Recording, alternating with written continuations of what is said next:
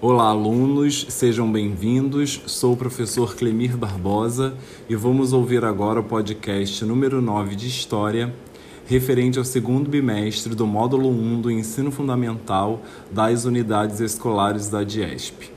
Iremos conhecer um pouco sobre os Incas. A civilização Inca se expandiu pela região da Cordilheira dos Andes e se caracteriza pela adoração ao Sol e pelo desenvolvimento de técnicas avançadas de engenharia e trabalho com pedras.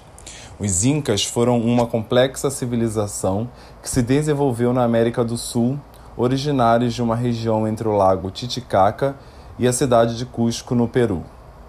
A origem da civilização Inca remonta ao século XII da era cristã, quando as primeiras famílias se acomodaram no Vale de Cusco e chegou a alcançar 15 milhões de habitantes terminando brutalmente com a invasão espanhola no ano de 1532.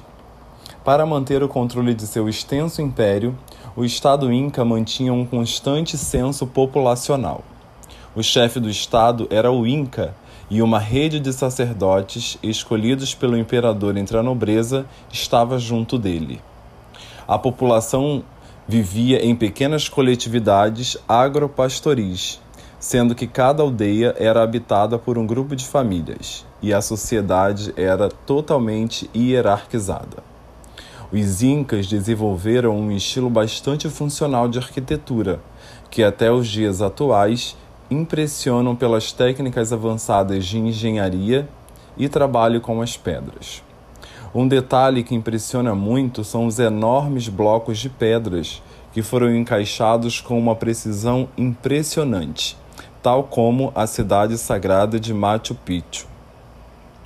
A agricultura era extremamente desenvolvida com a construção de aquedutos, plantações nos terraços e canais de irrigação. Dentre as práticas religiosas estavam as consultas com oráculos, confissões públicas e sacrifícios como oferenda. O preciso calendário Inca marcava o ciclo anual de festas religiosas. A religião do Estado Inca estava baseada na adoração ao deus Inti, o Sol. A partir do Templo do Sol, no centro da cidade de Cusco, era possível traçar linhas imaginárias na direção dos locais de culto das diferentes classes sociais da capital.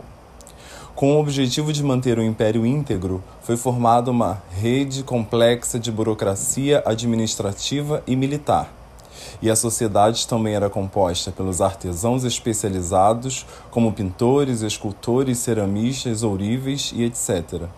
Além disso, também compunham a sociedade os curandeiros e os feiticeiros. A domesticação das lhamas, vicunhas e alpacas foi de muita importância para a civilização inca, uma vez que estes animais forneciam lã, couro e eram utilizados como meio de transporte. Chegamos ao fim de mais uma aula. Na próxima encerraremos as atividades do segundo bimestre. Até lá!